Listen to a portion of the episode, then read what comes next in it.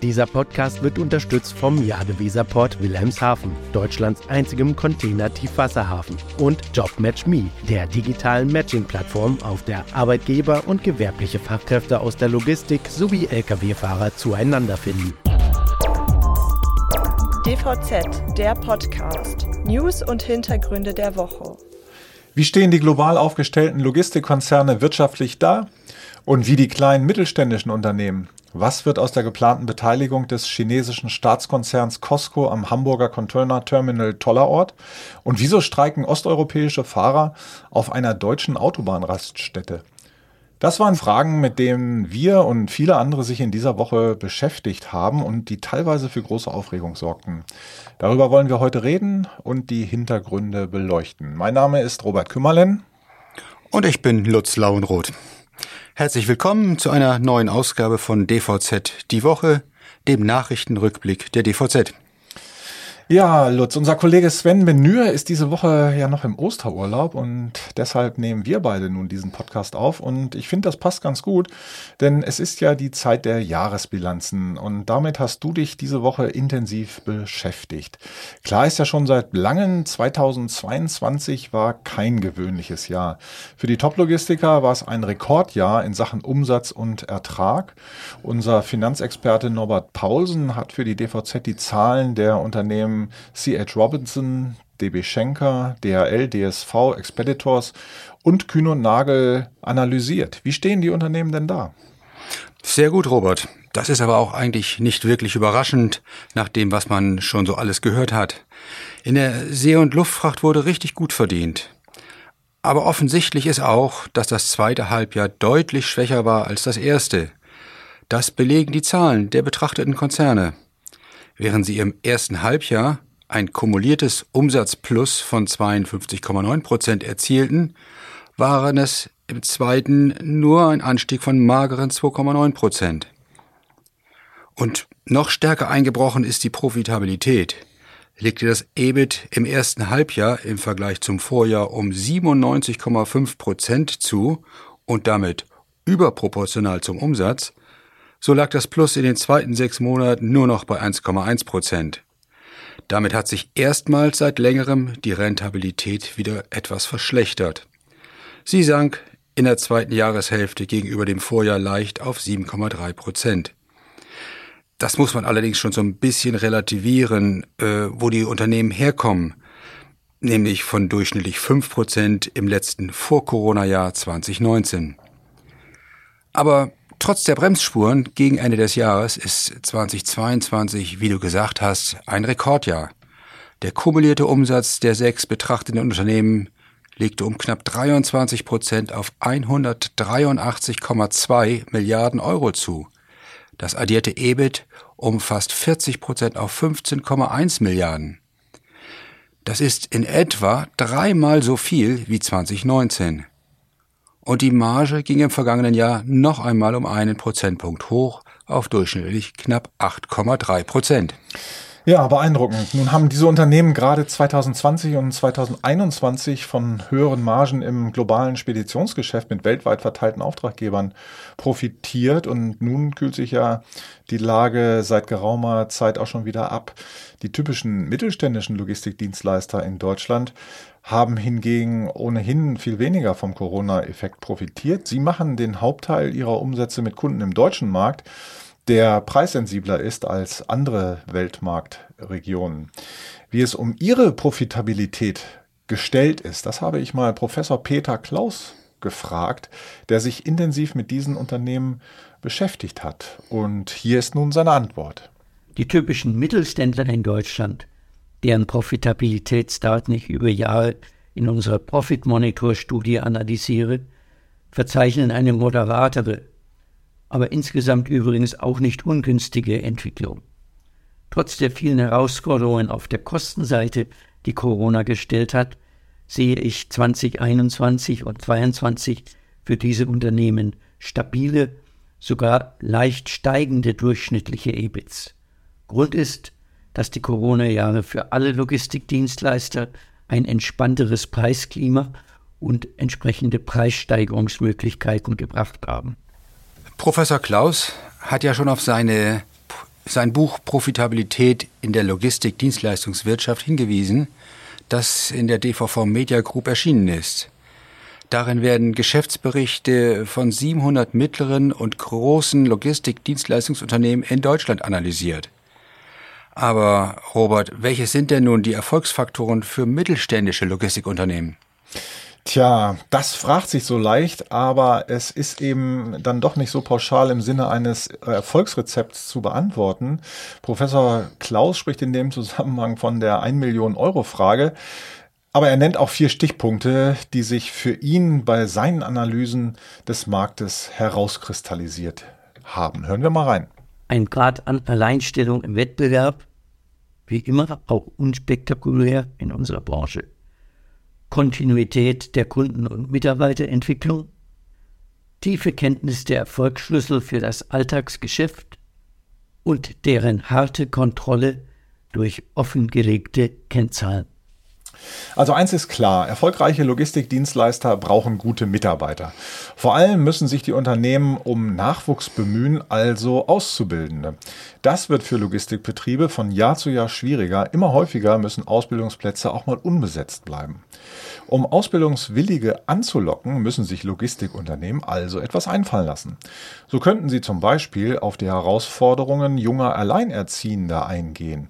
Genau das tut beispielsweise die Zufall Logistics Group und bietet in besonderen Fällen eine Ausbildung in Teilzeit an. Darüber haben wir einen aufschlussreichen Artikel in der aktuellen DVZ. Nun könnte man ja eigentlich meinen, die Ausbildungszeit ist doch immer so bemessen, dass bestimmte vorgegebene Inhalte in einer festgelegten Zeit erleiht werden müssen. Aber tatsächlich lässt sich eine Ausbildung in Teilzeit durchaus qualitativ gleichwertig gegenüber einer in Vollzeit absolvieren. Berufsschulunterricht und Lehrgänge finden in Vollzeit statt, die Arbeitszeit im Betrieb kann um maximal 50 Prozent reduziert werden. Meist sind es dann 20 bis 35 Wochenstunden. Die Teilzeitregelung kann sich dabei auch auf einen bestimmten Zeitraum beschränken oder auch nach Ausbildungsbeginn erst vereinbart werden. Dabei wird die Ausbildungsdauer natürlich zeitlich gestreckt, aber auf höchstens das eineinhalbfache. Und die Ausbildungsvergütung wird anteilig gekürzt. Mhm. Unter dem Strich bringt es dennoch Vorteile für die Auszubildenden, denn manchmal geht es ja einfach nicht in Vollzeit. Ne? Etwa für Menschen, die sich um Kinder beziehungsweise pflegebedürftige Personen kümmern oder die körperliche Einschränkungen haben. Das gilt allerdings nicht nur für Berufstätige, sondern eben auch für Auszubildende. Schließlich lassen sich auch im dualen System betriebliche Arbeitszeiten oft nur schwer mit der Kinderbetreuung vereinbaren. Und daher hat der Gesetzgeber bereits 2005 im Zuge der Novellierung des Berufsausbildungsgesetzes die Möglichkeit zur beruflichen Ausbildung in Teilzeit rechtlich verankert. Während in der Vergangenheit allerdings nur Kindererziehung, Pflege und vergleichbar schwerwiegende Gründe die Möglichkeit zur Teilzeitausbildung eröffneten, wurde diese im Zuge des Berufsbildungsmodernisierungsgesetzes im Jahr 2020 deutlich gestärkt und attraktiver gestaltet. Die Neuregelung öffnet die Teilzeitberufsausbildung seitdem auch für Personen, die nicht die bisher anerkannten Gründe anführen können, sondern ebenso für Menschen mit Behinderung oder mit einer Lernbeeinträchtigung oder für Geflüchtete, die ihre Familie durch eine die Ausbildung begleitende Erwerbstätigkeit unterstützen wollen oder müssen. Sicherlich eine spannende Möglichkeit, dort attraktivere Ausbildungsplätze zu gestalten. Übrigens, kommende Woche ist es wieder soweit. Am Donnerstag, den 20. April, ist wieder der Tag der Logistik. Er wendet sich bekanntlich speziell an junge Menschen, die einen Ausbildungsplatz möglicherweise in der Logistik- und Transportwirtschaft suchen. Bereits zum 16. Mal öffnen Unternehmen, Organisationen und Institute ihre Tore für die Öffentlichkeit und zeigen, wie vielseitig und leistungsfähig die Logistik ist. Von den teilnehmenden, Unternehmen dürften wieder weit über 100 Veranstaltungen in mehreren Ländern angeboten werden. Gerade für junge Menschen, die vor der Berufswahl stehen, ist das sicher eine gute Gelegenheit, sich zu informieren. Und für die Branche ist es eine Chance, künftige Fachkräfte für die Logistik zu interessieren. Personalgewinnung bleibt sicher auch in Zukunft das Thema Nummer eins, oder Robert? Richtig, das denke ich auch. Und in dem Zusammenhang sei noch erwähnt, dass eine gesetzliche Gehörde abgebaut werden soll, die es deutschen Transportunternehmen erschwert, ausländische Berufskraftfahrer einzustellen. Im zweiten Halbjahr will nämlich die Bundesregierung nach Informationen der DVZ einen Gesetzentwurf vorlegen, durch den es ermöglicht würde, Schulungen und Prüfungen zum Nachweis der Berufsqualifikation auch in Fremdsprachen zu absolvieren oder die Hilfe von Dolmetschern in Anspruch zu nehmen. Bisher sind solche Prüfungen und Fortbildungen in Deutschland nur auf Deutsch zulässig. Der Bundesverband Güterkraftverkehr, Logistik und Entsorgung setzt sich angesichts des Mangels an Lkw-Fahrern für eine Änderung der Vorschriften ein. Unternehmen berichteten immer wieder über Fahrer, die gerne anheuern würden, aber nicht dürften, so der BGL, weil nicht alle Bedingungen in Deutschland erfüllt werden könnten. Ja, wenn man erstmal gute Mitarbeiter hat, dann beginnt aber erst der schwierige Teil. Die Unternehmen müssen sie halten. Die Logistikwirtschaft ist ja nicht unbedingt dafür bekannt, dass sie attraktive Arbeitsbedingungen bietet, was auch daran liegt, dass die Branche sehr breit aufgestellt ist und entsprechend unterschiedlich die Jobprofile sind. Von hochattraktiv bis naja. Aber was da gerade in Hessen passiert, verschlägt einem schon die Sprache. Ja, da sagst du was Wahres. Was sicherlich gar nicht geht, ist nämlich Arbeitnehmern ihren verdienten Lohn nicht auszuzahlen. So geschehen bei einem polnischen Transportunternehmen. Die osteuropäischen Lastwagenfahrer haben daraufhin schon vor Ostern einen Streik begonnen, und zwar auf der Autobahnraststätte Gräfenhausen in Südhessen.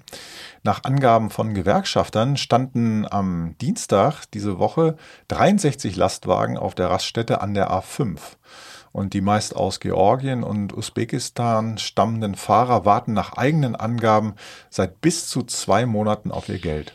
Und so toll werden sie ja ohnehin nicht bezahlt. Unterstützt werden sie vom Beratungsnetzwerk Faire Mobilität und deutschen Gewerkschaftern. Am Karfreitag dann ist der Streit eskaliert. Der polnische Speditionsinhaber reiste mit einer Sicherheitsfirma und einem Kamerateam an und versuchte, seine Lastwagen in Besitz zu nehmen.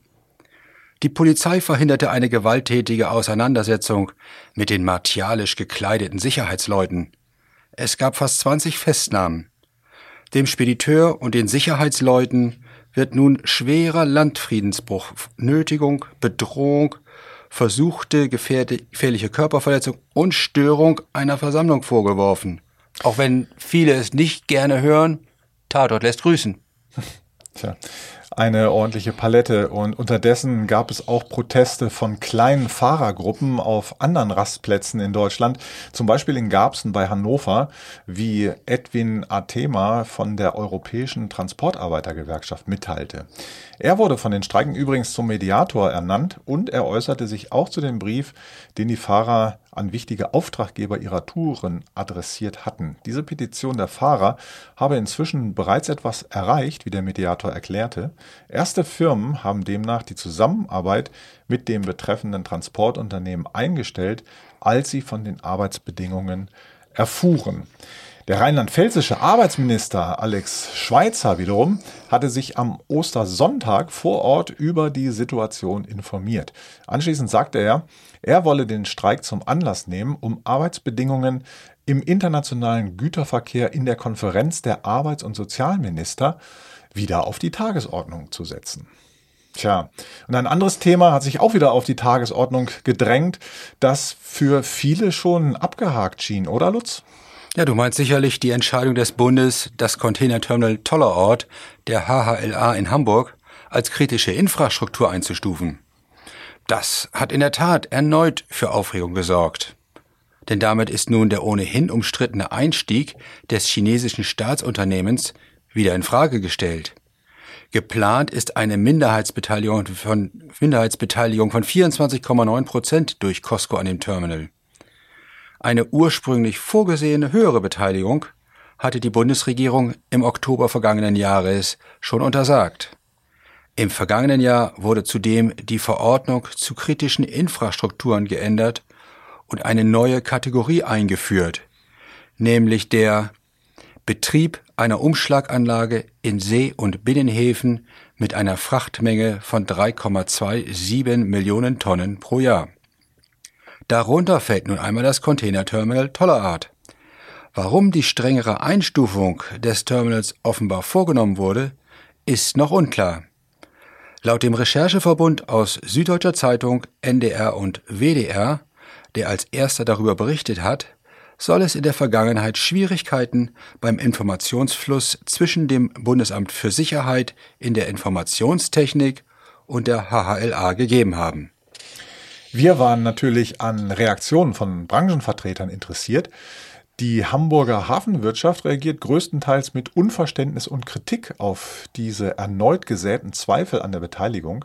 So sagt beispielsweise Alexander Geisler, Geschäftsführer des Verbands Hamburger und Bremer Schiffsmakler, dass ihm die Vorgehensweise des Bundes schon etwas willkürlich erscheint. An der Sachlage habe sich aus seiner Sicht trotz der neuerlichen Einschätzung aber nichts geändert.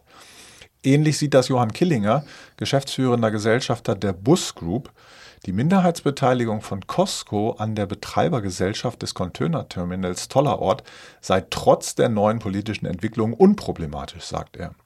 Für den Hamburger Hafen und die HHLA sei diese Beteiligung sinnvoll und wichtig. Vergleichbare Beteiligungen von Containerreedereien und Containerhäfen seien seit vielen Jahren weltweit üblich, sagte Killinger gegenüber der DVZ. Ein Grund, der dafür immer wieder angeführt wird, ist, dass für die Häfen solche Beteiligungen ein Instrument zur Kundenbindung sind.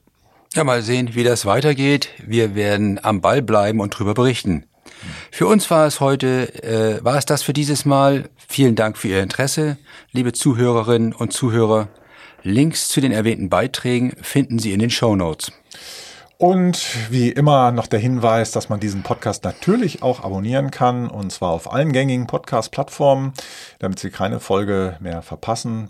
Über ein Sternchen oder Daumen hoch freuen wir uns natürlich und falls Sie uns schreiben wollen und uns Feedback geben wollen, können Sie uns jederzeit eine E-Mail schicken an redaktion.dvz.de. Wir wünschen Ihnen ein schönes Wochenende. Hören Sie gern nächste Woche Freitag wieder rein in unseren wöchentlichen Nachrichten-Podcast. Es verabschieden sich Ihr Lutz Lauenroth und Robert Kümmerlen.